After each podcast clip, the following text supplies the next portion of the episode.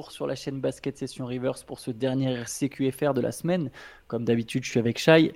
Shai, on attaque direct. Il y a, il y a de l'info croustillante, même si un peu floue, un peu abstraite. Mais on devine que le marché des transferts va s'activer avec euh, potentiellement un trade de Damian Lillard, selon certains insiders, d'ici 24 heures. Mais c'est fou parce que hier, je crois, on disait bon, ça stagne. Euh, on est content de vous parler d'autres rumeurs de trade, de Buddy Hill, de, vu que Lillard, tout le monde, enfin tous les autres joueurs, les gros joueurs Arden, ça stagne. On va arrêter d'en parler et attendre, euh, et attendre le début de la saison vu qu'il va rien se passer. Et puis bah là, ça s'est, ça s'est quand même un peu excité, on va dire, ces, dernières heures. comme tu le disais, ça, vient un peu de partout, des insiders, enfin des locaux. Euh, euh, des, journalistes locaux, des, journalistes euh, qui sont plus sur la scène nationale. Mais en gros, si on veut essayer de, balayer un peu large, euh, le truc le plus, qu'il faut retenir, c'est que visiblement, y a les, discussions se sont accélérées entre plusieurs franchises et les Blazers. C'est pas juste le fameux deal Miami-Portland dont, dont, Damien Lillard rêve depuis, depuis que toute cette histoire s'est lancée. Il y a le journaliste John Gambadoro d'Arizona Sports qui, enfin, qui dit que selon ses sources, il y a un transfert d'ici 24 heures carrément. Genre que ça va se faire euh, de manière imminente. Euh, j'ai vu passer des tweets avec le fameux compte dont j'ai oublié le nom, je te, le disais tout à l'heure, il faut que je le retrouve parce que j'ai regardé ça ce matin au réveil et j'ai plus retrouvé dans ma, dans ma TL. Mais euh, tu sais, il y, y, a ce compte qui apparaît et disparaît toutes les trois semaines et qui balance une info qui se vérifie dans la foulée. Et le mec est impossible à retrouver, personne ne sait qui c'est. Et là, le type dit en gros que effectivement ça va se faire, qu'il y a plusieurs équipes impliquées. Il euh, y a euh, Tyler Hero qui sur Instagram euh, poste il n'y a pas d'amis dans ce business comme si il était au courant d'un trade qu'elle arrivait. Damien Lillard a fait des likes ces dernières heures sur les réseaux un peu ah en gros Portland va me manquer.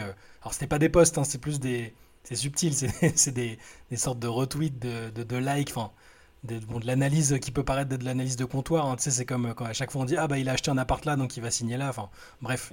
Tout ça pour dire que c'est très très large, mais en gros, euh, donc Gambadoro lui dit que ça d'ici 24 heures il se passe quelque chose.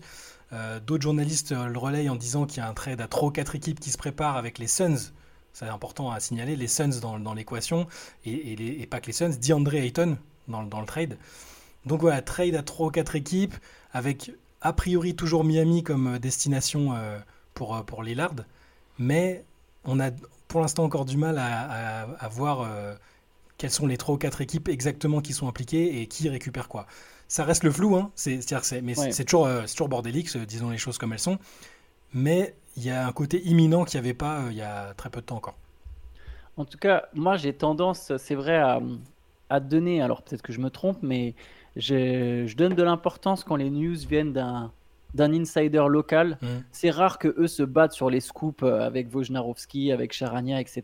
Ils sont, ils n'ont pas cette vertu. Par contre, c'est des mecs qui suivent une franchise en particulier depuis euh, parfois 20, 30 ans. Ils sont généralement très bien placés. C'est le cas Gambadoro aux Suns. Lui, je pense que son info à lui, c'est notamment l'implication éventuelle des Suns. Et ça, du coup, j'ai tendance à vouloir y croire, le fait que ça vienne de lui mm. et qu'il parle d'un transfert de DeAndre Ayton. Je rappelle qu'à un moment, on était un peu surpris que DeAndre Ayton soit encore à Phoenix. Même si je pense que c'était presque une bonne surprise, en tout cas de mon côté. Je me disais que pour les Suns, c'était une bonne chose. Euh, que les Suns soient Il y a des choses. J'essaie de... Je vais essayer d'y voir clair en fait dans tout ce truc je trouve que un transfert à plusieurs équipes, pour moi, c'était inévitable. Mm. C'est vrai que ça, on l'avait pas répété forcément ces derniers temps, mais un échange trade-up, même quand on avait fait un peu des simulations de transfert, euh, on n'a pas pensé à rappeler ça, mais euh, Portland ne veut pas de Tyler Hero. Ça n'intéresse pas les, Blazers. Ils ont déjà d'autres joueurs sur le poste. À partir de là, c'est presque logique qu'il y ait une autre équipe qui rentre euh, dans le deal pour prendre Hero et qu'il y ait d'autres joueurs qui se retrouve euh, envoyé ailleurs. On sait que Portland s'intéresse à DeAndre Ayton pour le coup depuis longtemps.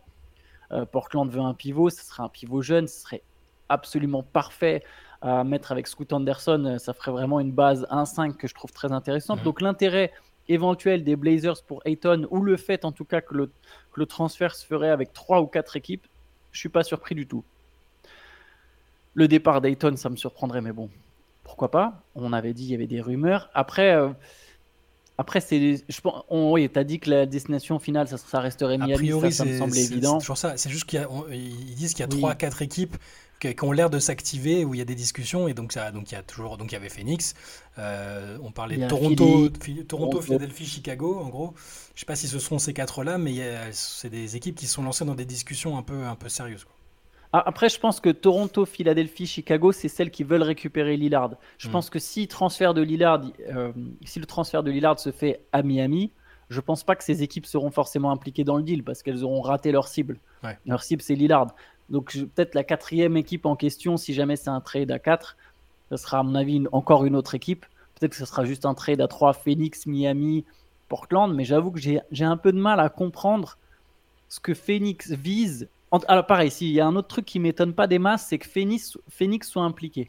Hmm. Euh, dans un trade. Là, je parle de manière générale. J'ai l'impression que les Suns sont ultra agressifs. On l'a vu, hein, l'arrivée de, Bradley Bill, l'arrivée de Kevin Durant euh, en cours de saison dernière, la, volonté, même la manière dont ils ont géré le début de free agency. Dans les premières heures, ils avaient déjà signé euh, je ne sais plus combien de role-players hmm. intéressants. Que les Suns soient toujours à l'affût pour avoir une équipe encore plus forte, selon eux, ne m'étonne pas. Maintenant, moi, je t'avoue que s'il lâche des André Ayton, qui est quand même un pivot solide, capable de bien défendre, enfin qui, renforce, qui, qui, complète vraiment bien, je trouve, les trois autres. Au-delà de la, après, il y a l'attitude et voir est-ce est-ce qu'il a vraiment envie de jouer encore à Phoenix, etc. Mais je trouve que sur le purement sur le plan basket, c'est un très bon complément. Là, se séparer Dayton, je me demande qui ils vont récupérer. c'est ça, tu, tu, récupères quoi en fait? Euh, Quelles que soient les équipes impliquées, hein. si, si, ce sont celles dont qu'on a évoquées, enfin, qu'est-ce que tu récupères un autre pivot. Je pense, dans tous les cas, en fait, je me dis que s'ils perdent Dayton sans récupérer un pivot, c'est une erreur. Je, Ouais, et donc si tu et il y, a quel pivot qui est, qui est aussi bon ou adapté qu'Ayton parmi ces équipes-là ou même après dans la ligue, euh, parmi les joueurs atteignables, j'entends, hein, parmi les joueurs transférables. Euh, c'est compliqué parce que euh, si c'est avec Portland, bon Nurkic, mais il n'est pas sur une pente hyper ascendante de sa carrière. Il y a Vucevic à Chicago. ne colle pas, je trouve. Ouais, Vucevic à Chicago, tu m'en parlais tout à l'heure. Euh, c'est pareil, je trouve que le... en fait, je trouve la seule condition serait d'avoir un mec qui fait les mêmes choses qu'Ayton en étant moins fort et donc moins bien payé. Genre, en, fait, s'ils avaient leur Kevin Looney, alors pas hmm. Kevin Looney, on sait bien que ce sera pas les Warriors dans le deal, mais s'ils avaient un pivot capable de juste bien défendre et de poser des écrans pour rouler vers le cercle un mec qui aura pas de prétention salariale comme Ayton, Ayton est payé 32 millions, euh, pas, pas, pas, je parle pas de prétention salariale, pardon, pas de la prétention de demander la balle au poste et d'avoir mmh, ses systèmes. C'est vraiment juste un mec qui va poser des écrans, rouler, défendre fort. Oui, là, là je, je, je veux bien croire, mais Nurkic, c'est pas ça. Euh, je ne comprendrais pas du tout pourquoi les Suns prendraient Nurkic. Il y a Thomas Bryan au hit. Imaginons que le deal soit à 3, ce serait Thomas Bryan. Et encore, Thomas Bryan, c'est pas un, c'est enfin c'est pas c'est pas le meilleur défense pas un très bon défenseur au poste non plus et, quoi Et le, le, hit enverrait héros au Suns? Je comprendrais pas pourquoi il y aurait encore un. C'est pour ça que c'est très flou pour l'instant et que, et que j'arrive pas à savoir euh, quels sont les joueurs impliqués. Et je pense qu'on peut avoir quelques surprises. Mais euh, ce qui est... après, si on doit vraiment ressortir l'info principale, je pense, parce que pour l'instant, bon, on fait des hypothèses, on essaie d'en émettre, hein, c'est normal avec les sons de cloche qu'on a. Euh. Mm. mais le, truc important est que pour le coup, Brian Windhorst, qui est lui plutôt le journaliste national, qui est quand même souvent bien informé ou qui a, qui a de bonnes intuitions, avec le, le, fameux, le fameux même quand il il explique les trucs et qui dit et pourquoi c'est pour ça que ça va se passer comme ça. Bon. Euh, mais Winders lui dit il a dit euh, cette nuit sur ESPN que euh, visiblement Portland aurait décidé qu'un départ avant le début du training camp c'était la meilleure des choses. Alors qu'on n'avait pas cette impression là on a l'impression qu'il jouait la montre qu'il disait de toute façon on n'est pas pressé. Tant qu'on tant qu'on nous fait pas une offre XXL on n'a aucune raison de bouger. Il est sous contrat visible, a priori, il va pas mettre le, bazar dans la franchise. Mais là, Windows dit bon, ça a l'air acté qu'avant le 9 octobre, donc le, début du training camp, il y aura un trade. Donc, est-ce que est-ce que c'est parce qu'il y a plusieurs équipes qui ont l'air de s'entendre et qu'un deal à 3-4 est possible, ou est-ce que Miami, pour, citer que Miami, mais ça peut être une autre équipe, a fait l'offre qu'attendait Portland? Je sais pas, mais en tout cas, ça relance le côté euh, imminent qu'on avait complètement perdu euh, depuis, depuis quelques semaines. Ça peut aussi être les Blazers qui ont envie. Euh, de tourner la page. Alors moi j'avoue, hein, nous, je crois que nous on en a parlé cette semaine, on, est, on, voyait très bien le dossier continuer à s'enliser euh, jusque, tard dans la saison et, comme tu l'as dit, Portland qui jouait la montre. Peut-être qu'au final les Blazers ont l'intention de, partir tout de suite avec des choses claires, une hiérarchie définie, donner déjà un rôle de titulaire à Scott Anderson et, voir tout de suite ce que cette équipe peut donner. Pas faire l'erreur de certaines équipes voilà, qui tankent mais pas tout de suite. Hmm. Alors les Blazers vont pas tanker, surtout s'ils récupèrent Ayton, il y aura quand même une volonté de, gagner quelques matchs, mais ça sera moins fort que, le reste de la conférence Ouest. Je sais pas, peut-être l'envie de tourner vite la page. Ça peut aussi s'appliquer à Portland de ne pas avoir à traîner cette situation au camp d'entraînement. Tu as raison, je me, demandais, je me demande à quel point les. Parce que Lillard, il s'est refait un peu plus présent euh, sur les, dans les médias récemment, ou en tout cas là dans l'espèce d'émission euh, dont j'ai oublié le nom, qui, durait 3-4 heures, où il parlait quand même majoritairement de rap, de musique et de, son parcours, tout ça, mais il a quand même euh, redit qu'on n'est pas sur la même longueur d'onde, enfin on n'a pas les mêmes euh, objectifs. Est-ce que le fait qu'ils ressortent un peu dans les médias, est-ce que ça leur aussi a donné l'impression qu'il fallait peut-être bouger plus vite que ce qu'ils avaient prévu? Moi je pense qu'ils ont, en tout cas dans les discussions, ils ont l'impression que ça va avancer plus vite que prévu et qu'ils enfin en tout cas ils vont recevoir une offre euh, qui, qui leur conviendra, je pense. Mais euh, bon, de toute façon, on va, on va suivre. On est, on est le 22 septembre. D'ici le 9 octobre, il y a encore un peu de temps, mais faut aussi surveiller dans les prochaines 24 heures parce que ce, que dit Gambadoro, c'est que ça va, ça va bouger très vite. Donc, euh, on, va, on va rester sur le, sur le qui-vive. Ouais, je, regardais en même temps, au même moment, l'Instagram de Tyler Hero pour voir s'il y avait une mention Miami quelque part. je sais que les joueurs adorent faire ça, à retirer de leur bio. Euh, et il n'y a pas de mention Miami pour le coup. Non, il a juste dit qu'il y a euh, un, message il y a pas d'amis, j'ai pas d'amis dans ce business, pas bon. Bah, de toute façon, lui, il sait qu'il est condamné. Euh, si, si, si, Lillard termine à Miami, il est condamné à être transféré d'une manière ou d'une autre. C'est clair, c'est clair. Mais ouais, bon, je, je regardais ça. Effectivement, il y aura, ce sera peut-être dans le CQFR de lundi, qui c'est le, grand CQFR du week-end. Peut-être que, ou en tout cas, si ça tombe dans la journée, on fera peut-être quelque chose de spécial. Je sais pas, on verra. Mais, mais effectivement, on va rester sur le qui-vive. Au-delà de ce truc de 24 heures, tu as raison. Là, il y a peut-être une nouvelle timeline, timeline qui s'ouvre un peu plus. Après, il faut se méfier aussi. Il y a la guerre de communication entre agents, mmh. franchise, euh, pression. Enfin, Ouais, non, c'est sûr. Bah, on a vu que l'agent de Lillard, il avait été un peu épinglé. Je pense qu'il peut-être qu'il œuvre un peu plus discrètement maintenant. Il va arrêter d'aller dans les médias pour dire de toute façon, il signera qu'à Miami.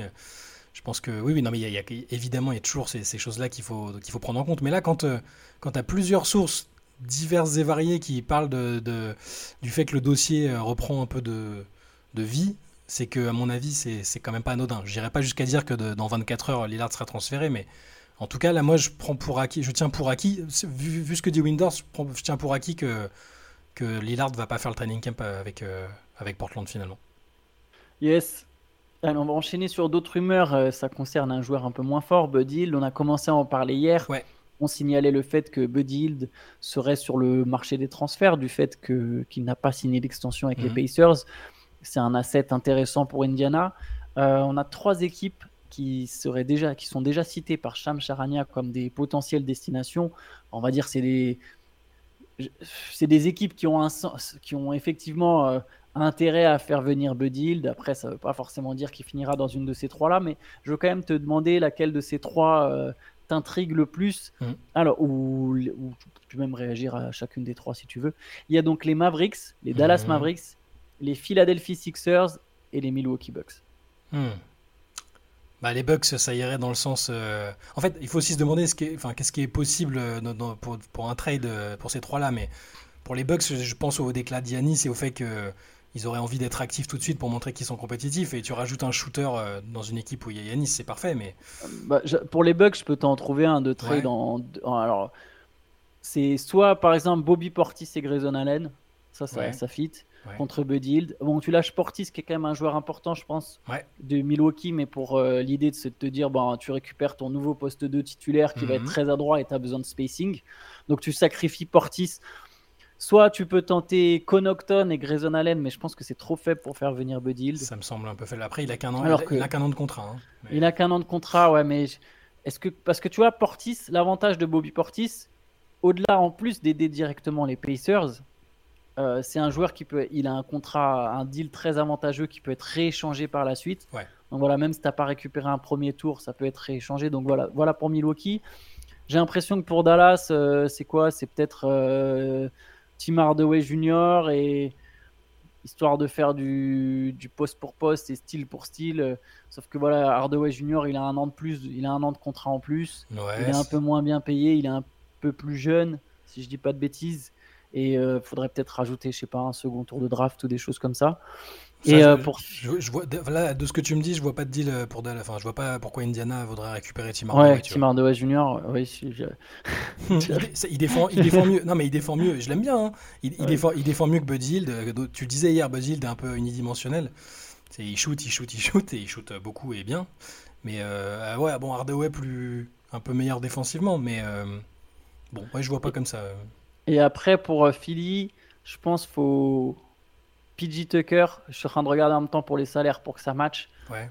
J'ai l'impression que tu es obligé de lâcher PG Tucker. En fait, Philly, il y a un mec payé 47 millions, c'est Embiid. Ensuite, il y en a deux au-dessus de 35, c'est Harris et Harden. Mhm. Et après, ça passe à PG Tucker. Donc, je pense que tu es obligé de faire PG Tucker et des Anthony Melton, ou PG Tucker et Paul Reed, euh, ou PG Tucker, Furkan Korkmaz et encore un autre type. Mobamba, par exemple, je sais pas, euh, quoique Mobamba vient d'être signé, donc euh, ça serait qu'en décembre. Mais voilà. Après, est-ce que est-ce que ça vaut le coup de se séparer de PJ Tucker et de Anthony Melton pour faire venir Bud à Philly Je crois que Philly est moi la piste que j'aime le moins pour les trois. Ouais, mais et surtout, qu'est-ce que, enfin, Indiana récupère quoi? C'est ça que je me demande parce que PJ Tucker c'est cool, mais quoi, il va être, ils vont le couper, et il va re-signer chez un contender. Enfin, en gros, c'est ça. Oui, c'est vrai. PJ Tucker leur sert à rien. dans, l'idée, c'est bien un vétéran. C'est un vétéran, quoi. Ouais. Et... Anthony Melton, c'est de la qualité, mais son contrat expirant aussi. Tobias Harris, c'est pas possible? Un, plus, un trade de plus grande envergure. alors, Tobias Harris, il gagne 39 millions. Il faudrait que d'un coup, Indiana lâche euh, Bruce Brown. Quoi. Ouais, non. Donc, je, je, je, vois pas trop comment Philly peut vraiment rentrer dans ce deal. Non, mais euh, moi, Milwaukee, ça me plaît bien euh, des deux côtés, j'ai l'impression. surtout s'il si y a Portis dedans, Indiana qui récupère Portis, je trouverais ça super. Parce qu'ils veulent, ils veulent grimper, enfin, ils veulent, ils veulent progresser. il a, c'est un mec qui a gagné un titre. C'est on, voit, on voit le joueur que c'est, hein, c'est un, c'est un soldat. Euh, j'aime bien. Et puis pour Milwaukee, ouais, tu récupères un shooter comme ça. Après, qu'est-ce qui, comment il compenserait le départ de Portis par contre Ce qui est important? C'est ça. C'est un peu. Il faut trouver un... mec euh, sur le marché qui est. Je sais pas. J'ai un... Ouais, parce que j'ai l'impression qu'il y, aurait, il y aurait un trou pour le coup. Ouais. Il, y aurait besoin de. Soit sur le marché des buyouts. Euh, mais il y a un moment pendant la saison où, faut, parce que tu à une blessure de Brook Lopez, d'être à poil à l'intérieur. C'est le danger. Après, j'imagine qu'il aucun... qu recruterait, hein. enfin qu'il prendrait un mec euh, qui, est, free agent. Ou... Mais est-ce que ça vaut Portis? Portis, c'est une machine à double-double quand même. Hein. C'est la sécurité sociale. si Lopez n'est pas là, tu dis bon, il y a Portis, ça va le faire. Euh, on peut tenir le choc. Donc, euh, mais, mais, sinon, comme ça, sur le fit, Hilda Milwaukee, super. Et ce que récupéreraient les Pacers, je trouverais ça pas mal du tout. Euh, même avec, euh, tu disais Conoton avec, c'est ça? J'ai Grayson ah, Allen et Connaughton. Euh, mais oh, Grayson Allen, c'est bien aussi pour Indiana, franchement. Ouais, ouais, je pense que Grayson Allen, dans tous les cas, il va dans le deal, que ce soit mm. avec Portis ou avec Connaughton. Je me disais juste, voilà, si les Bucks veulent éviter de perdre Connaughton, de perdre Bobby Portis, mm. peut-être renvoyer Connaughton, mais est-ce que Connaughton, ça peut suffire? Après, voilà, Connaughton, il a un contrat jusqu'en 2025 avec une option sur 2026. Il est vraiment payé pas cher, ça peut intéresser les Pacers, mais Oh, après, c'est pas mal. Hein. Je trouve que c'est un joueur très solide. Mm. Et là, du coup, les Bucks garderaient Bobby Portis.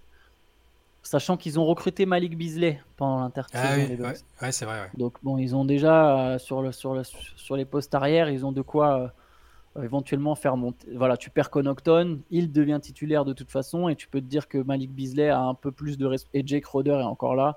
Voilà, sur les postes de 3, tu peux tourner avec ces gars-là. Marjon Beauchamp qui pourrait passer un cap. Ouais, c'est pas mal. Ce serait, sera un, un poil léger peut-être, mais tu te dis que tu as affaibli légèrement ta rotation pour avoir un 5 majeur plus fort, par exemple. Ouais, bon, en tout cas, là, sur les trois que tu me dis, comme ça, euh, je dirais plus Milwaukee, mais bon, je, peux me tromper. C'est juste que je vois pas. Enfin, Dallas, j'ai du mal à voir les, les. Ou alors ils enverraient un de leurs jeunes entre les Jaden Hardy et.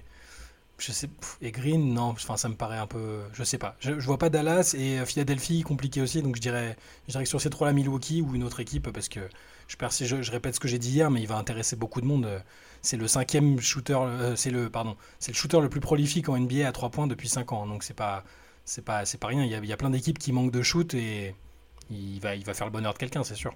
Oui, oui, il y a, peut-être moins qui terminent complètement ailleurs. D'ailleurs, Charania précise, en fait, c'est surtout des équipes qui se sont intéressées à Buddy Hill au cours des derniers mois. Euh, bon, là, on, verra, mais il y aura probablement, il faut se demander aussi, est-ce que les Pacers veulent vraiment l'envoyer à l'Est, etc. Il y a, il y aura encore beaucoup de, rebondissements, j'imagine, sur, sur ce dossier qui, qui, vient à peine de s'ouvrir. Ouais, ouais. Donc c'est évidemment à suivre, hein, comme j'ai l'impression que tout au long du Toujours à suivre. Bah, à suivre, à suivre. Mais bon, c'est un peu ça la NBA. Il y, a un moment, tu sais qu'il y a une période de l'année où ce sera plus ça et on va dire bon bah il y a 37 joueurs qui ont signé là, avant la deadline. Ou c'est voilà, c'est la période de c'est la période d'entre deux qui est toujours un peu un peu compliquée. C'est sûr. Allez, on va terminer par un truc un peu plus euh, toujours un peu plus léger, c'est notre, euh, notre habitude maintenant. Enfin, plus léger, c'est plus marrant. Moi, je trouve c'est André Iguodala qui parle de Jordan Poole. Est-ce que tu as la côte, les côtes sous les yeux? C'est ça, sous les yeux, parce que ce matin, je regardais l'extrait où, donc il y avait Iguodala avec euh, Evan Turner chez, chez JJ Reddick. Euh, bah, comme d'hab, c'est très intéressant parce qu'Igodala, Igodala, maintenant, il est sans filtre, encore plus à 40 piges. Hein, il est comme ça. Et, donc, il lui, forcément, il lui a fait parler de Jordan Poole. Et, et, il précise bien qu'il l'adore, euh, tu sais, le fameux euh, c'est mon, c'est mon frère, je l'aime jusqu'à la mort, machin, bon. Euh, mais, mais tu sens, tu sens qu'il lui faisait péter des câbles défensivement et, c'est presque rassurant parce que quand on regardait les matchs, on se disait, défensivement, qu'est-ce qu'il est handicapant, ça, il a beau être surdoué offensivement, mais c'est. Et alors, je vais, donc je vais te lire ce qu'il a dit. donc, il commence par un truc positif. Jordan Poole a été deuxième meilleur marqueur de l'équipe et il nous a fait gagner un match en finale NBA. En revenant, il s'est demandé pourquoi il pouvait pas être aussi libre sur le terrain que les autres. Il voulait montrer qu'on pouvait lui donner de la liberté et il comprenait pas pourquoi il devait faire autrement. Bon, ok, ça on l'a très bien ressenti, hein, de toute façon on l'a vu. Euh, la saison dernière, il y a eu des moments où je lui disais que j'allais retourner ma veste à son sujet et être d'accord avec les fans qui le critiquaient euh, donc pour la, pour la défense. Je lui disais, si tu fais encore une fois exprès de tomber pour ne pas défendre, trois petits points, genre voilà, tu sentais que ça l'exaspérait. C'est mon frère et je l'aime, mais c'est comme s'il essayait de ne pas essayer. Et j'adore cette formule. parce que je vois exactement ce qu'il veut dire. Et il lui dit Est-ce que tu sais à quel point c'est fatigant d'essayer de ne pas essayer? C'est plus facile d'essayer, donc en défense. Hein.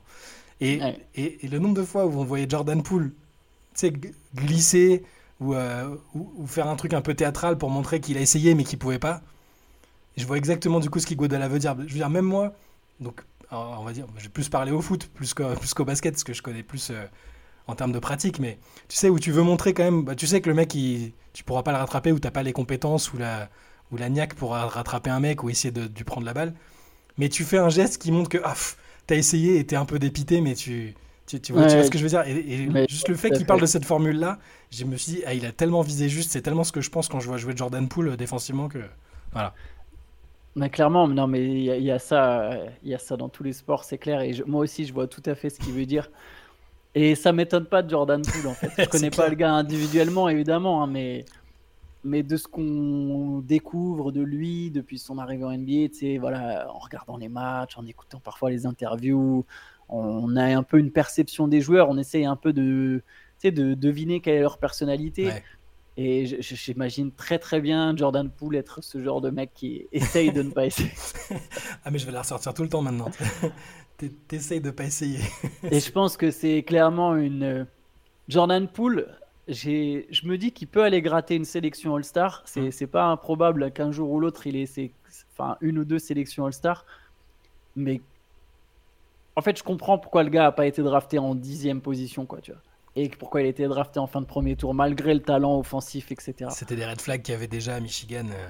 Dans l'attitude, il y, y a, quelque chose où il vit pour le scoring et pour le scoring individuel en fait. Après, à son crédit, euh, tous les mecs avec ce profil-là, parce qu'il n'est pas seul, hein, les, mecs, euh, justement, voilà, dans le dans l'interview, il parle de, il, parle de Lou Williams. Il disait, euh, Lou Williams, il, est indéfendable. Enfin, personne peut défendre sur lui. Il parlait de l'époque où ils jouaient ensemble à Philadelphie. Hein.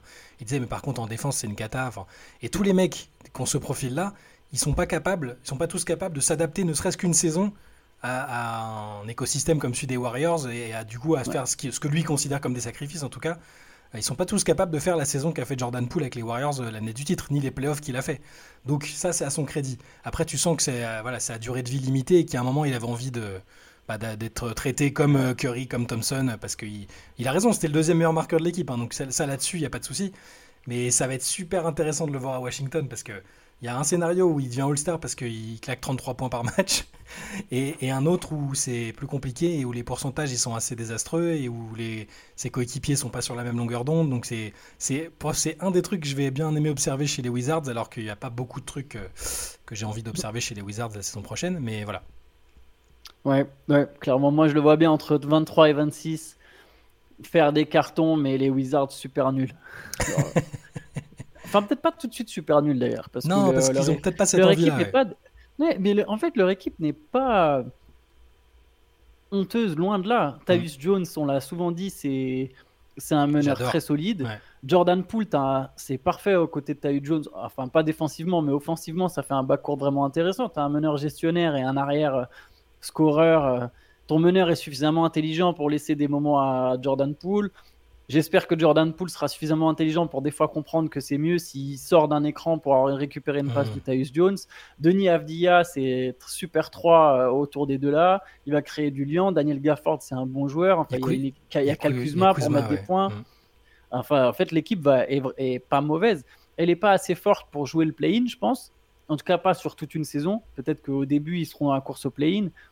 Mais c'est pas Enfin, je sais pas, je, les vois bien finir quand même devant. Sauf énorme tanking, je serais pas surpris qu'ils finissent devant au moins une équipe à l'Est. quoi. Ah, c'est sûr, mais c'est juste que tu as raison, je pense, sur le scénario. Euh, au début, ils vont être bien. Euh, parce que pour moi, ils sont dans la situation que je déteste. C'est-à-dire euh, être entre deux chaises où tu, sais pas du tout s'ils sont sur un développement de certains jeunes, s'ils sont vraiment, s'ils ont l'équipe pour aller jouer, s'ils veulent jouer le play-in, les playoffs, peu importe, mais ils sont dans un entre-deux, un flou que j'aime pas trop. Euh, donc ça, peut, ça peut être absolument tout et n'importe quoi. Et il y a des joueurs que j'aime beaucoup dedans. Hein. Genre, évidemment, Avdia, j'en parle tout le temps, mais Tyus Jones, je trouve que c'est super. C'est un mec euh, euh, qui peut être titulaire ou, excellent backup presque n'importe où, je, je pense. Je, bon. Mais moi, voilà, spécifiquement, je parlais de Jordan Poole. Je, suis très très curieux de voir ce que ça va donner parce que ça peut être, ça peut être divertissant à, à plein d'égards, je pense. bon, vivement la reprise, en tout cas, encore un mois à attendre. Ça approche, ouais ça approche. Euh, d'ici là, on aura évidemment toujours des CQFR, hein, c'est tous les jours. Euh, podcast tous les lundis. Et je pense qu'on va de plus en plus se tourner des podcasts en mode preview. Euh, il y aura sans doute des pronostics aussi dans la late session. Peut-être qu'on fera un jeu dans la late session pour des pronostics. Il faut que j'y réfléchisse. Il faut qu'on y réfléchisse, Il faut qu'on voit s'il y, y, a un petit jeu à, faire. Clairement. Donc restez, restez branchés avec nous. N'hésitez pas à commenter aussi si vous avez des idées, si vous avez des envies. Euh, laissez ça en commentaire sur YouTube. Et sur les, euh, abonnez-vous. sur les, c'est ce que j'allais aussi ajouter sur les, pour ceux qui nous écoutent sur les, euh, sur les podcasts, enfin donc pas, pas sur YouTube, n'hésitez pas aussi à, à, mettre une petite note ou des, voilà, c'est, ça aide toujours pour le fameux algorithme. C'est vrai que je parle que de YouTube, je néglige nos, nos auditeurs. il y en a qui n'ont pas envie de voir nos tronches, hein, c'est normal. mais je vous comprends, je vous comprends tout à fait.